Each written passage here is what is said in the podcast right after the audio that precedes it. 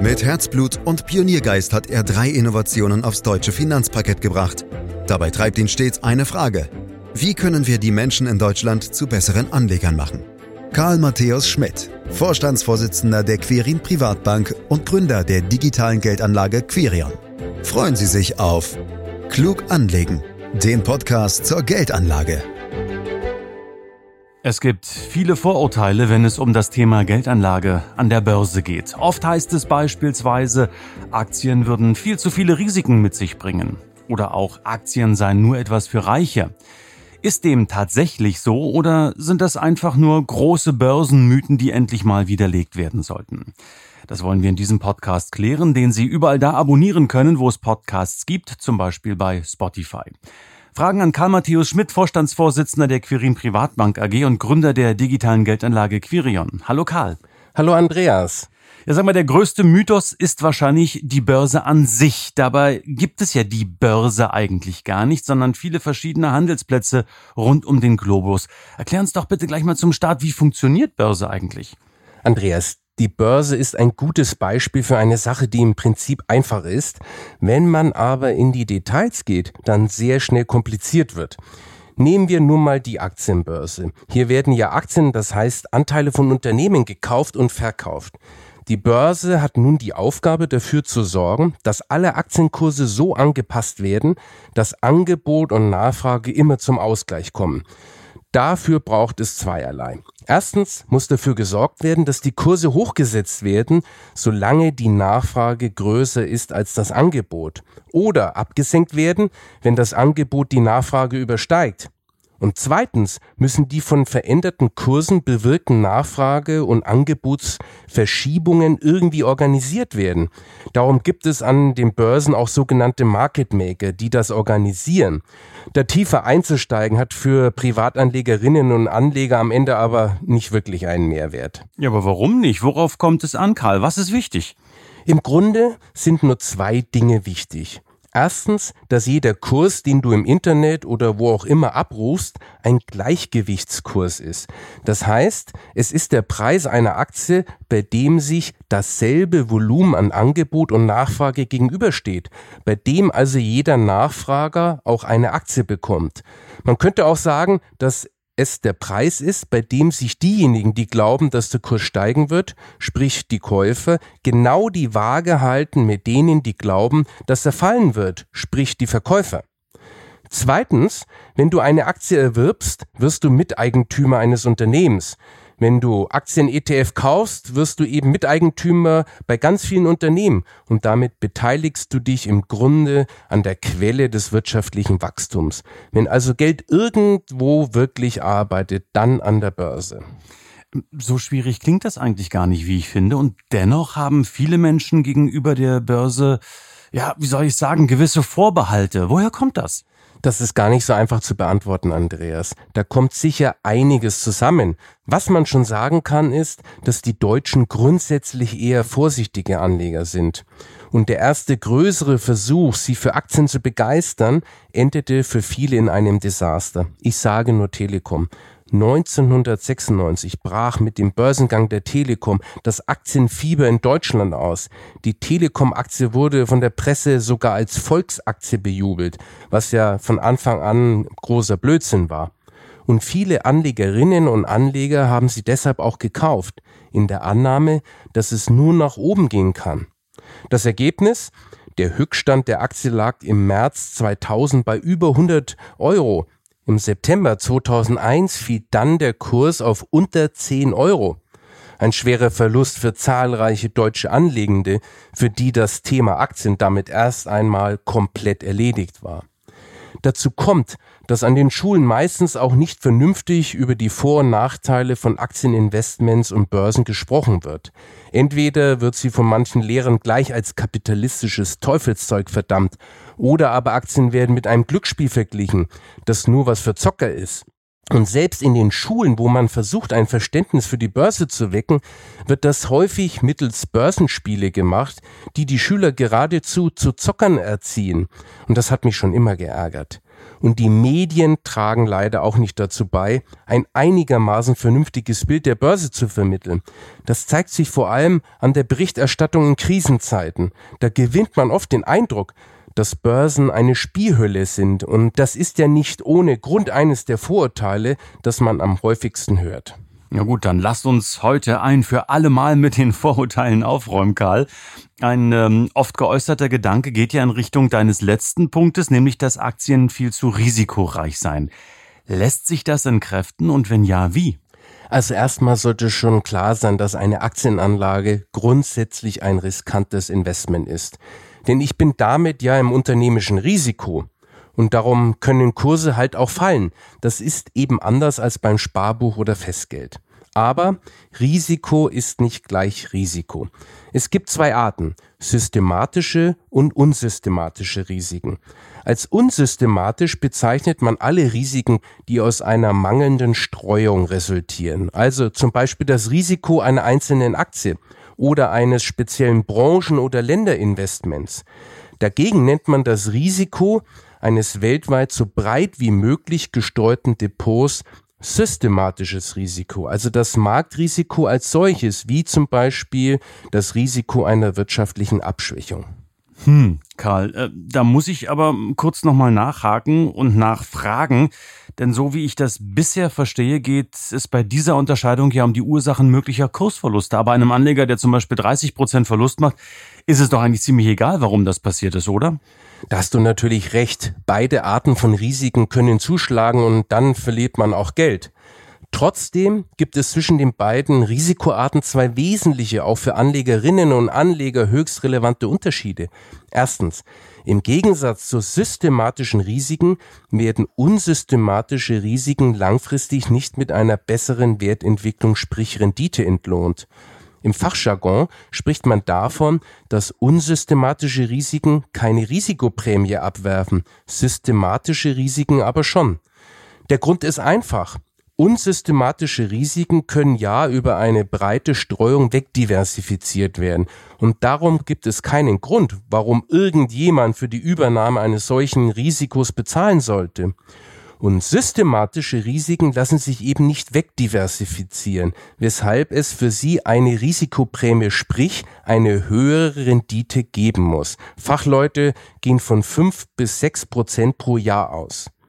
Zweitens, wenn der breite internationale Aktienmarkt einbrechen sollte und somit systematische Risiken zuschlagen, dann kann man davon ausgehen, dass sich die Märkte über kurz oder lang wieder erholen werden. Gute Beispiele dafür sind die Corona-Krise oder die Weltwirtschaftskrise 2008. Da haben ja auch breit gestreute Aktiendepots kräftig an Wert verloren, sich letztlich aber wieder erholt. Auch hier ist der Grund relativ einfach.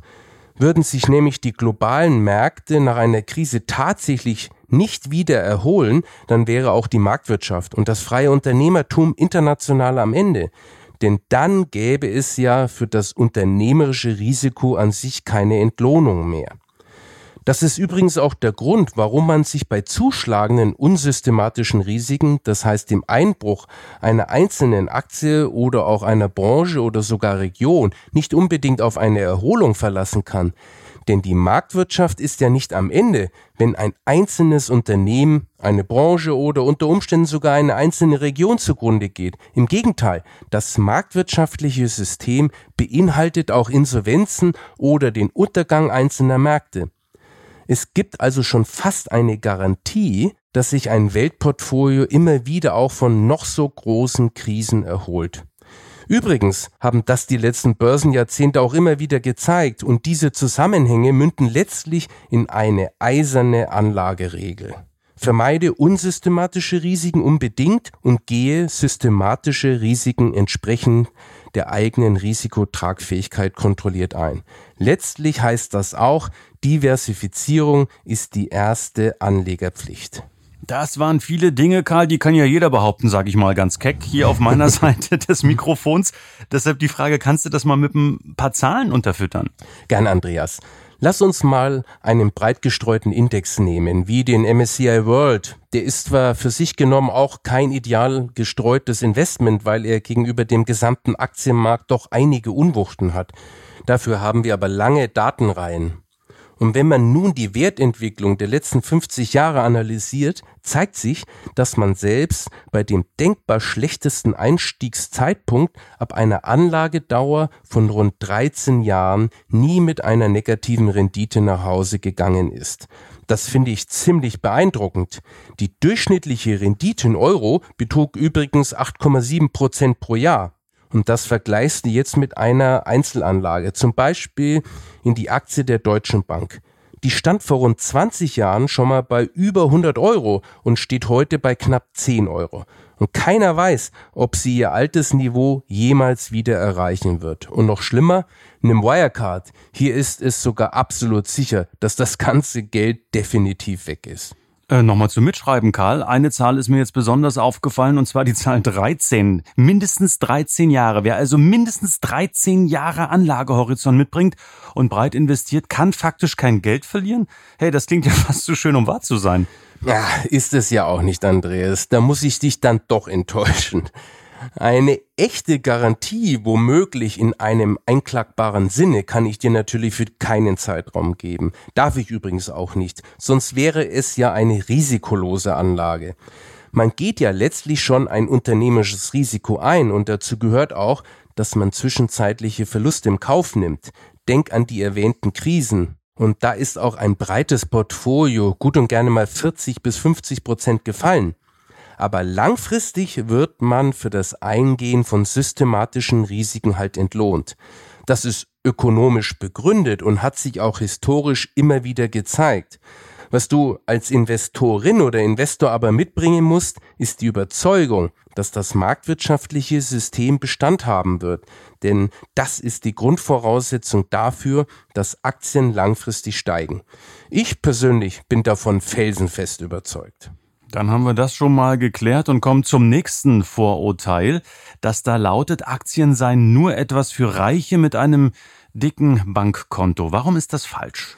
Der Gedanke kommt vielleicht daher, dass es früher für den kleinen Mann oder die kleine Frau eben nicht so einfach war, an der Börse mitzumischen. Heute ist das ja definitiv anders. Denkt nur an die vielen Online-Angebote.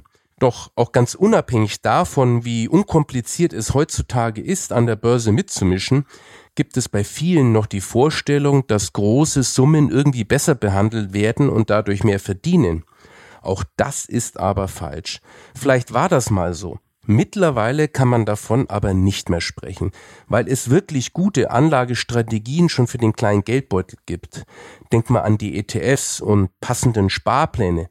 Bei unseren digitalen Tochter Quirion kannst du bereits ab 25 Euro monatlich investieren da hat sich in den letzten Jahren ja wirklich viel getan. Und eines solltest du auch bedenken. Aufgrund der Anonymität behandelt der Aktienmarkt alle gleich. Eigentlich ist er eine höchst demokratische Angelegenheit, denn große Beträge erzielen keine besseren Rendite als kleine. Hm, naja, aber äh, kann man denn tatsächlich mit kleinsten Summen, zum Beispiel über einen ETF-Sparplan an der Börse, wirklich ähm, gut und effizient investieren? Ist das wirklich sinnvoll, Karl? Beispielsweise mit Blick auf die Kosten oder auch etwaig anderem Aufwand. Das lohnt sich doch im Zweifel mehr, wenn ich auch mehr Geld investiere. Auf jeden Fall, Andreas. Gerade mit Blick auf Aufwand und Kosten ist das eine gute Sache. ETFs sind ja viel günstiger als herkömmlich aktiv gemanagte Fonds und den Kosten kommt gerade bei einer langfristigen Anlage eine enorme Bedeutung zu. Ein Prozent Kostenunterschied können über 10, 20 Jahre hinweg erhebliche Beträge ausmachen. Und je früher man anfängt, desto besser. Lass mich auch hier ein kurzes Beispiel machen. Legt man nur 50 Euro monatlich über 20 Jahre in eine Aktienlage an und lässt das Geld weitere 40 Jahre liegen, dann werden daraus bei einer angenommenen Rendite von 6% nach Kosten am Ende rund eine Million Euro. Und wir sprechen hier von eingezahlten Beträgen in Höhe von lediglich 12.000 Euro. Solche Zahlen zeigen, wie lohnend es sein kann, Kindern einen Sparplan bereits in die Wiege zu legen. Und so einen Sparplan anzulegen, ist ja heute beileibe kein Hexenwerk mehr. Ja, das ist sicherlich richtig. Kommen wir sicherlich in einem der nächsten Podcast auch nochmal ausführlicher drauf, weil Sparpläne sind wirklich eine ganz, ganz spannende Sache, für die langfristig unterwegs sein wollen. Wir aber sind hier bei den Vorurteilen, Karl, und kommen zum nächsten. man komme ja an sein Geld nicht mehr ran, wenn es fest in Aktien oder ETFs angelegt ist, heißt es hier und da. Stimmt das? Nein, Andreas, das Gegenteil ist der Fall. Aktien sind ja hochliquide und damit dann auch passende ETFs. Solange die Aktien an der Börse gehandelt werden, hat man immer die Möglichkeit, durch den Verkauf an sein Geld heranzukommen. Man muss nur den aktuellen Preis akzeptieren. Vielleicht kommt diese falsche Vorstellung daher, dass Aktien oft nur als Langfristinvestment empfohlen werden. Was ja auch richtig ist, das ist ja auch unser Credo, weil nur dann die Stärken einer Aktienanlage zur Geltung kommen können aber auch bei einer langfristig geplanten Aktienanlage komme ich zur Not jederzeit an mein Geld. Mhm. Ich habe noch ein weiteres Vorurteil rausgekramt, Karl. Da heißt es, man braucht jahrelange Erfahrungen und auch gutes Finanzwissen, um an der Börse erfolgreich zu sein. Wie siehst du das? Darüber, was wirklich wichtig ist, haben wir ja schon gesprochen, Andreas. Die ganz grundsätzliche Funktionsweise einer Aktienanlage sollte man schon verstanden haben. Das reicht dann aber auch wirklich aus. Deswegen sprechen wir hier ja auch immer wieder darüber. Meiner Meinung nach ist es am wichtigsten, dass man sich immer wieder klar macht, dass man mit einer guten Aktienanlage am langfristigen Wirtschaftswachstum partizipiert und damit an all den Innovationen und Wohlstandsgewinnen, die die Unternehmen weltweit immer wieder hervorbringen. Mhm, weil wir schon gerade bei Erfahrungen und gutem Finanzwissen sind, Karl. Viele Fondsmanagerinnen und Manager haben über Jahre hinweg ganz enormes Börsenwissen aufgebaut. Das ist, glaube ich, gar keine Frage. Und so denken allerdings viele Anlegerinnen und Anleger, dann müssten diese Experten ja auch den Markt schlagen können. Wie viele schaffen das wirklich? Also gibt es da Zahlen? Da sprichst du tatsächlich eines der hartnäckigsten Vorurteile an, Andreas, nämlich, dass aktives Wertpapiermanagement besser ist als prognosefreies, strategisches Investieren. Dieses Vorurteil wird vor allem in Krisenzeiten ausgegraben. Die objektiven Zahlen dazu sagen aber etwas ganz anderes. Zwar schaffen es kurzfristig tatsächlich auch immer einige, den Markt zu schlagen, Je mehr Zeit aber vergeht, umso weniger Erfolgsmeldungen gibt es. Die Erfolge schmelzen auf Dauer praktisch wie Butter in der Sonne. Ab einer Dauer von fünf Jahren bleiben 80 bis 90 Prozent der aktiven Fondsmanagerinnen und Manager hinter ihren Vergleichsindizes zurück. Geht der Vergleich noch länger, dann sprechen wir von über 90 Prozent. Und das ist nicht nur in normalen Zeiten so, sondern besonders auch in Krisen. Jetzt kannst du natürlich sagen, dann schnapp ich mir doch einfach die, die ihren Job gut machen. Das Problem ist aber, dass es bei den aktiv gemanagten Fonds keine Kontinuität gibt. Die Rankings der Gewinnerfonds unterliegen einem ständigen Wechsel, und zwar auf kurze wie auch auf lange Sicht. Und es lässt sich überhaupt nicht antizipieren, welche Managerin oder welcher Manager in der nächsten Zeit einen guten Job machen wird. Das ist wie eine Tombola. Bevor wir jetzt langsam zum Schluss kommen müssen, Karl, ähm, noch ein Punkt, der mir wichtig ist. Gerade in turbulenten Phasen hört man ja auch immer wieder, der Einstieg sei jetzt zu riskant. Äh, ich meine von dir gelernt zu haben, der richtige Einstieg sei immer jetzt. Äh, stimmt doch, oder? Ja, Andreas, das ist absolut richtig. Auch wenn das intuitiv für viele erstmal schwer zu schlucken ist. Aber man kann den optimalen Einstieg nun mal nicht timen. Da kannst du noch so viel Erfahrung oder Wissen besitzen. Das hilft dabei alles nicht. Gute Einstiegszeitpunkte erkennt man immer erst im Nachhinein. Und gerade in Krisen ergeben sich oft die besten Einstiege. Das ist schon ein echter Klassiker. Aber gerade in solchen Zeiten sind Anlegerinnen und Anleger oft zurückhaltend, was ja grundsätzlich auch menschlich ist. Es ist aber extrem wichtig, sich vom täglichen Börsen auf und ab und am besten auch von den Mediengetöse möglichst frei zu machen und seine Anlageentscheidungen unabhängig davon zu treffen. Und äh, jetzt ganz zum Schluss nochmal unter uns. Gibt es irgendwas an der Börse, was dir selbst Bauchschmerzen bereitet und du auch Vorbehalte hast? Du weißt, ich bin ein großer Fan von Online-Anlagelösungen. Wir haben mit Quirion ja selbst auch eine digitale Vermögensverwaltung im Programm. Leider werden von manchen Angeboten die Menschen und hier vor allem Jugendliche geradezu zum Zocken verführt diese Erfahrung habe ich als Konsorsgründer auch selbst gemacht.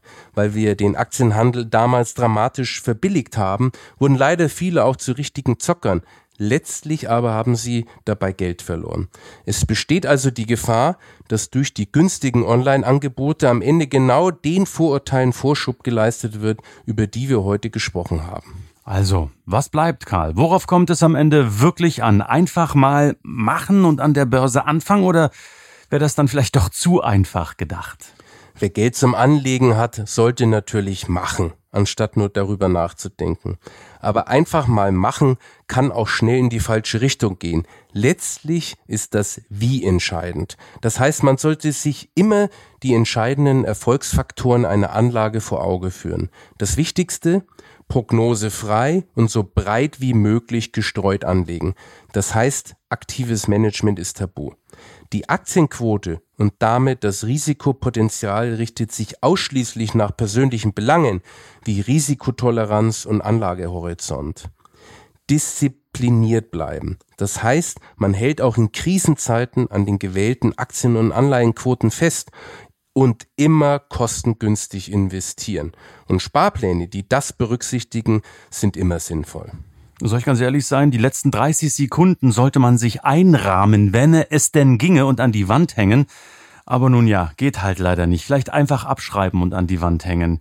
Das waren wichtige Tipps, Informationen, Empfehlungen, Ratschläge, Hinweise, Ideen, was auch immer von Karl Matthäus Schmidt zum Thema Vorurteile an der Börse in diesem Podcast, der jeden Freitag erscheint. Meine Damen, meine Herren, den können Sie ganz gern abonnieren, wenn Sie mögen, um keine Folge zu verpassen. Sie können uns Fragen stellen unter podcast.quirinprivatbank.de, gern zu diesem Podcast im Nachhinein, aber auch neue Ideen liefern, die wir dann hier in diesem Podcast aufgreifen können.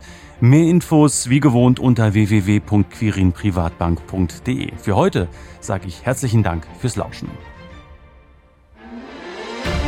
Das war Klug anlegen. Der Podcast zur Geldanlage der Quirin Privatbank mit dem Vorstandsvorsitzenden Karl Matthäus Schmidt. Wir freuen uns über Ihre Rückmeldungen und Themenwünsche, die Sie uns gerne an podcast.querinprivatbank.de senden können. Die Quirin Privatbank steht für echte Unabhängigkeit, da sie auf Provisionen und hauseigene Produkte verzichtet. Das innovative Anlagekonzept Marktmeinung Wissen beruht auf bewährten Erkenntnissen der Finanzmarktforschung und investiert frei von Prognosen in den weltweiten Kapitalmarkt. Die Bank unterstützt interessierte Anleger bei der Altersvorsorge und dem langfristigen Vermögensaufbau. Mehr Informationen erhalten Sie unter querinprivatbank.de.